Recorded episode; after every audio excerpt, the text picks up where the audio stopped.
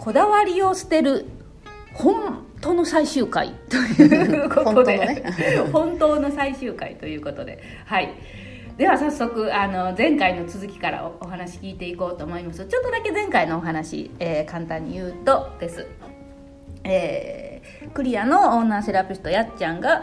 まあ、5月か6月かもうちょっと前かな春かあたりにです、えー、こだわりを捨てようと思うということで今までやっていなかったようななんかこうねホットペッパーの試作だったりとかかたくなに拒んでいたいろんなことをやり始めて。で、えー、そこから、えー、約半年から1年経ってです、えー景色が変わったというお話をされていてです。じゃあ何が変わったのかということで前半はです。前回の回では、えー、プライベートのお話は結構聞いたりとか旦那さんのとのお話をね聞いたりとかしていました。で今回はじゃあそれがどうクリアにつながっていったのかっていうねその今ねあのクリアヒーリングサロンっていうのをやってらっしゃいますけどそういうのにつながっていったのかっていうのを聞いていこうと思います。はい、あの同じようなお仕事をされてる方もそうだし今ちょっと瞑想してますっていう方とかモヤモヤしてますっていう方はぜひぜひ、えー、聞いていただけたらなと思います、はい、ではやっちゃんちょっとあのお願いします。続きを。はい。えーとねあのー、さっきまあ前回のね、うん、あのあれで言ったらこだわりと嫌いっていうのが違うっていう話をしてて、うん。うんあの逆に、まあ、これは聞いてる方もそうなんですけど、うん、好き嫌いっていうのは、うん、あのなんていうか自分の中ではもっとはっきりさせた方がいいなと思う、うん、これ嫌い、うん。っていう、そのそれも誰々ちゃん嫌いじゃなくて誰々ちゃんどこが嫌いみたいなとか、誰々ちゃんどれか好きでもいいんですけど、嫌いって勝手に自分が思う主観なんで、相手に言わなければ、なんかそこを書き出してみてもすごくいいと思ってるし、まあなんかあの好き嫌いっていうのがはっきりすると逆にこだわりを持つ必要もなくなってくるんで自分の本質に忠実にもなれるから、まあ、最近はそれを意識してる。瞬間的にもみたいなとこがあって。でまあそのさっきのこだわりを捨てるっていうとこで私が見えてきたこと。で正直3か最初の何ヶ月かはね無理やり捨てに行ってたんで結構しんどかったのよ、うん、なんかもうなんて言ったんやろな。あ無理やり捨てると戻りたくなるじゃん、うん、なんかもうかグイって引っ張り上げてでもギューってまた元に戻るからこだわりの名店に行かないように行動をこう変えてみたりとか流行ってる店に行くとかさなん。してたんやけど実際行きたくないからさ。思んないしさなん。かもうあのこだわりの赤酢の寿司食わせよほんまみたいな。っていうのを思ってたんだけど最初はだからちょっと無理やりしてた、うん、うん、でもやっぱこれも流れがあって、うん、あの人ってそんな急に変われないから、うん、あえて無理やり負荷をつけて、その追い込んでいくっていうのが多少必要やなって思うね、なんか筋トレと一緒で筋肉つくまでは痛みも出るし不快な思いもあるし、すごくストレスもかかるじゃん、でもその時期を、えー、客観的に俯瞰して自分は今抜けトンネルの最後最終を抜けるとこの手前の今一段階の無理やりさせられてるんやなって思えばそれは全然私はクリアできる私はね。だからあのしんどいっていう感覚ではない。あ次じゃあ第2段階どう切るのかなみたいな。だから今までもこう自分の考えとかやりたいことがストンと落ちた時ってやっぱある日突然点が線になるんよ、まあ、それって分かるじゃん千恵ちゃんも。自分のしたいこととかもそうやし。で点が線になって面になったりとかあとはもうなんやろほんまにある日突然パズルがビビビビビビみたいなとこがあってでそのクリアにおいてのこだわりを捨てるってなった時に、まあ、私まあ、今まで正直立ち上げた時からね、まあ、自分の中である程度のポリシーというか、まあ、それはこだわりっていうかポリシーがあったねなんかチケットローンが嫌とかお客さんに不快な思いをさせる営業とかエステティックのその業界に関してそういうとこで働いていたし。まあ、どこを見ても本当に25年前なんてそうだったんよ。で独立したんがまあ約17年前ぐらいやけどそんなに時代は変わってなくて、まあ、今は多少変わりつつある変わってきたなと思うんですけど。業界が変わってない、業界業界自体は変わってないね。で業界が変わらず他の代替案のやり方が増えたとか、まあ、できるだけお客さんで安心してる店も増えたっていうだけで根本的には何も変わってないと思うんですよ。だからあの自分の中で立ち上げて23年ってもうダーってやってもう本当は予約取れなくなったりとかして人入れてみたいな、まあ、トントン拍子で行ってたんです、自分の思ってることが世の中に伝わるっていう大きな確信があって、であの一人でやってた時にできっとそれはえー、人が新しく入っても同じであろうと思ってたの、うん。で、同じではないにしてもある程度こう伝わって店が大きくなるお客さんが増えるってイメージがあって、まあ、2店舗目ぐらいまでは来たんやけど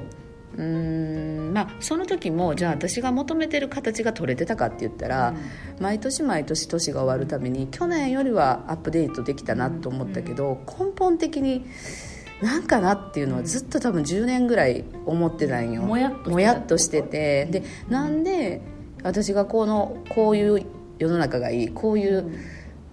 エステがいいと思っていることが一人でやってた時にあんだけ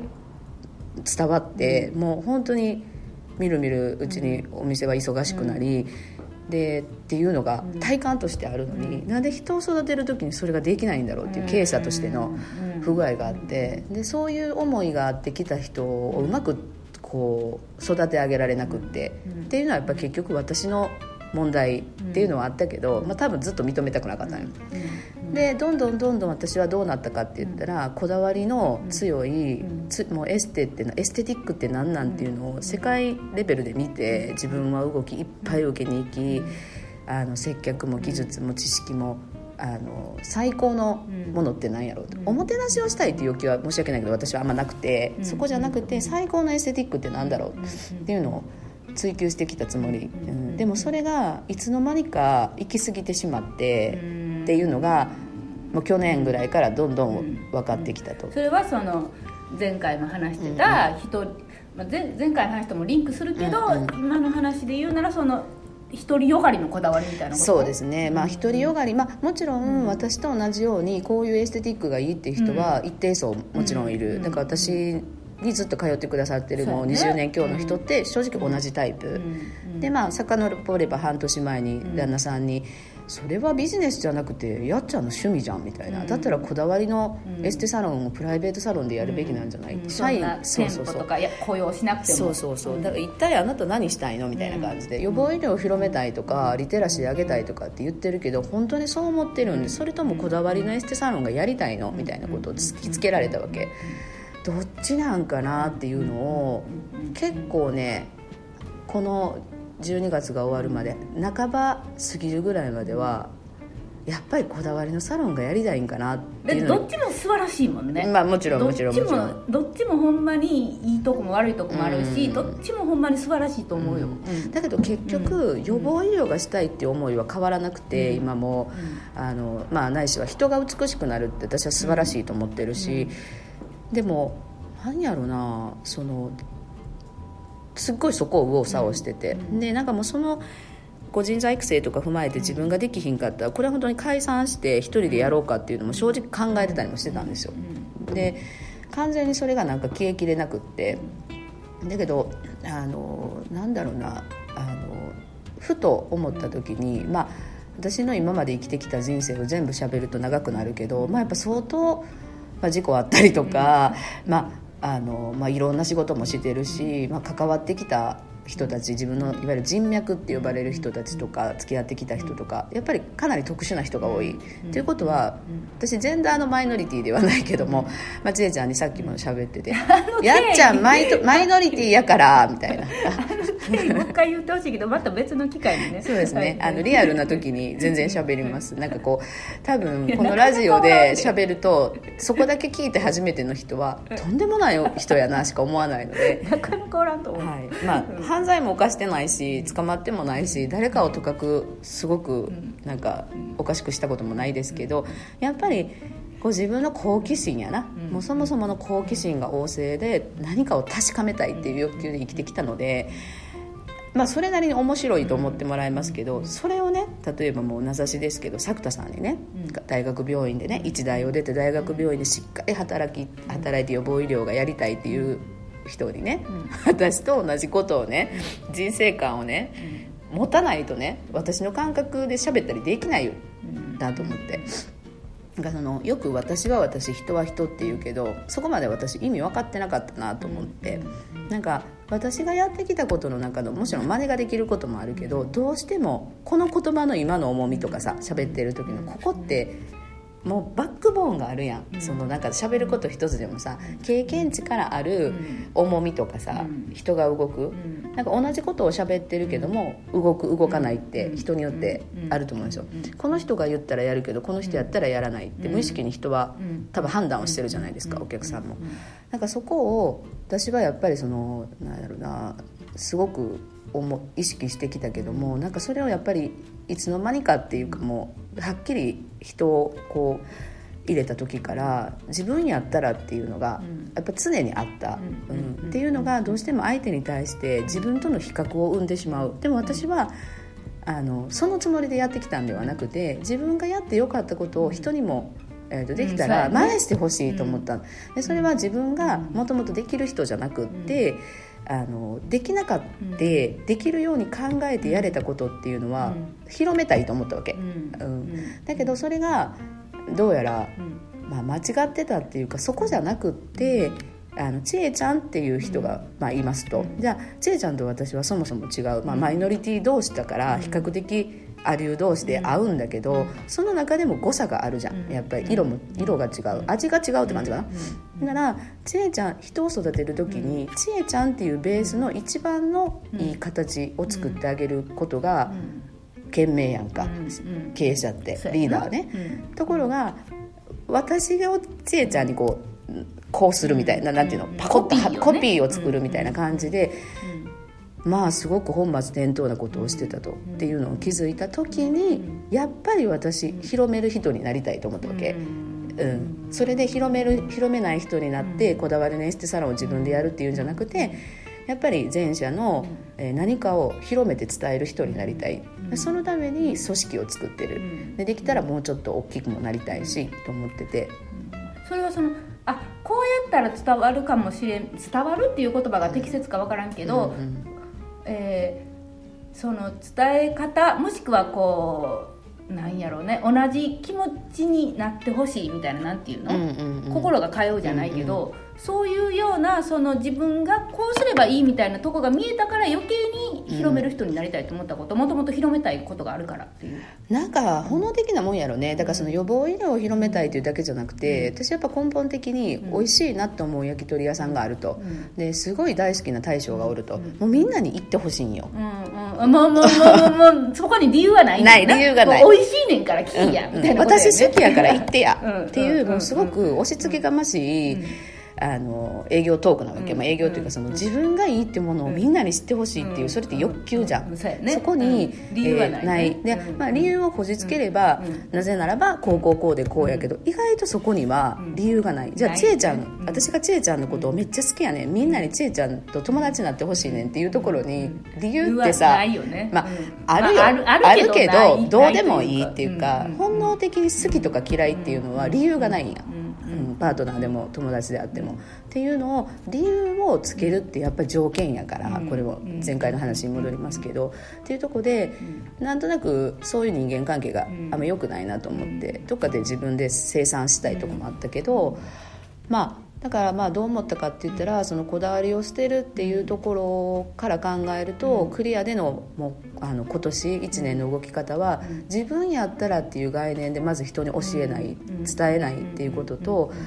あ作田さんっていうベースの作田さんの最高潮最最善最最高を作る。で作田さんとか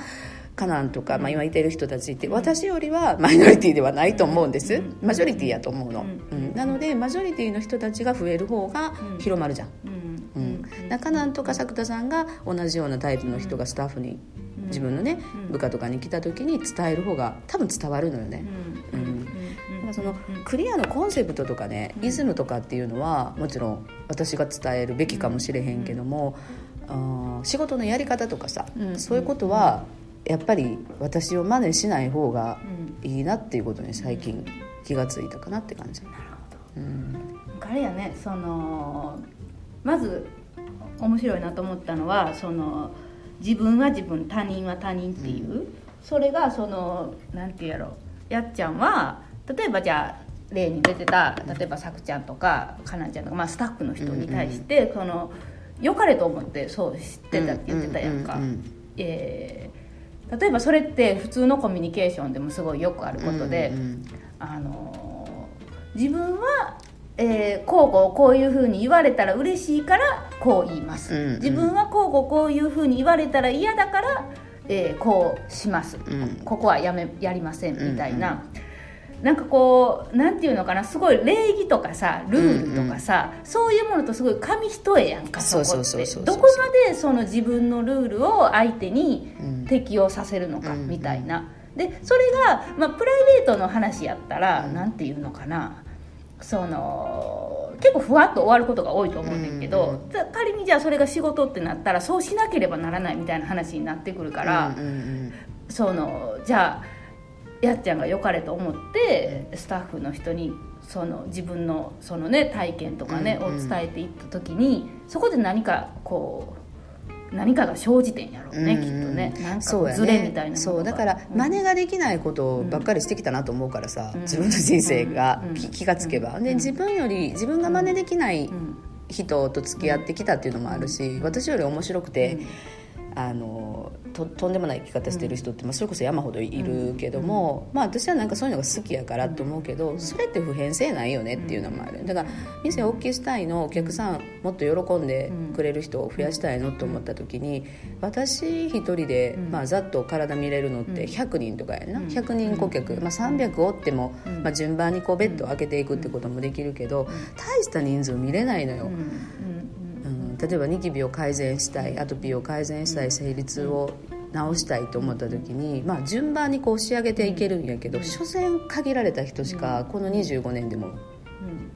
やっぱり数数は多くならへん。で人数スタッフがいていろんな看護師とか専門分野がいればもっと広がるって思って無意なんかそこは意識的にやってきたんやけど予防医療っていうところでただその私のスタンスがやっぱり、まあ、これはパートナーシップでも言えることないけど、まあ、よく私は私やったらっていうのがやっぱ出るんですよ。であのそこがなんやろなまあ、よろしくないっていうか、まあ、一回いいかどうか別にして私やったらを一回捨てると、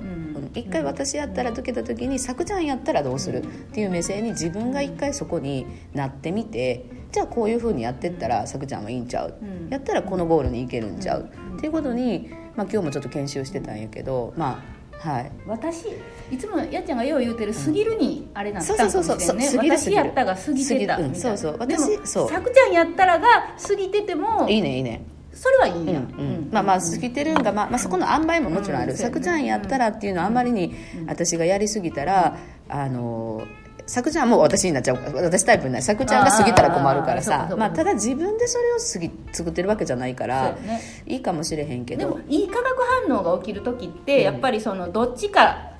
だけじゃなくてどっちも入ってるみたいな感覚がやっぱ多いもんねすごいね。で、うん、思うやんよくさ会社とか辞めたと辞めた時とかさ、うん、あ昔上司に怒られてその時は分からんかったけど、うん、後で分かることってあるくない？あれってさ自分がそこに成長して、その立ち位置になったから昔のあの上司の言葉が落ちてきたっていう、その時分からんかったけどっていっぱいあるやん、そうやね。昔の上司の立ち位置に立ってみたいなねあるある。ようあるよねだからそこが私の場合はやっぱりちょっとワープしちゃうんだよね、うんその従業員との距離感っていうのが、だからそこをあの例えばさくちゃん一人を私の感覚を変えて付き合った時に、うん。えー、さくたさん自身がどう変わっていくかってなった時に、さくちゃんがまた次のステージに行った時に、どんどんその私の言ってることが今より理解をできるようになる、うん、これは多分私が逆の立場でも、うん、あの昔の上司に言われたこととか、うん、親に言われたことも含めてあるんよね、それって、まあ、親なんかとかくそうやんか、まあ、昨日のあかりちゃんの話でもね、親の結婚かみたいな話になりましたけど、もしかしたらまあ、私は言わなかったけど、うん、まだ見えてない親の、うん、うん、いいとこだったりとか、ね、結婚観とかってある、これは自分がそのステージに立ってない時はやっぱり分からないっていうのもあるのでその時までは待つべきやねっていう。じゃあその一回その自分だったら私だったらっていうのを取っ払った時に取っ払った時に見えてきたものがすごい結構あったみたいな。まあちょっと長なるけど、まあ、それをどこで、まあ、あのなぜそうなったかっていう、まあ、実はその理由理由っていうかきっかけがあって、まあ、なんかすごく自分の中で11月ぐらいかなもう結構煮詰まってきてたよね最終あともうちょっとで抜けんのになんやねんみたいなとこがあっていまいち抜けきらへんやっぱりまたもう一回こだわりの強い自分になってきてるなと思って。どうしようこれやばいなみたいな。でもなんか悪くないけどこうもうへもうなんかどうどうだみたいな感じだった時に、まあ、ある最近よく飲みに行ってる、まあ、アブさんっていうハーブリキュールのすごい私大好きな強いあのお酒があるんですけど、ね、一番低くて50度。え？みたいな。でそこが、まあ、あの心斎橋にあるお店があって、昔5年6年前から知ってるけどたまたま最近よく行っててで、まあ、そこにいているスタッフのあの人たちが、まあ、白塗りをしてて、まあ、それこそ、まあ、すごくアートなんですけど本当ね暗くて音楽もすごく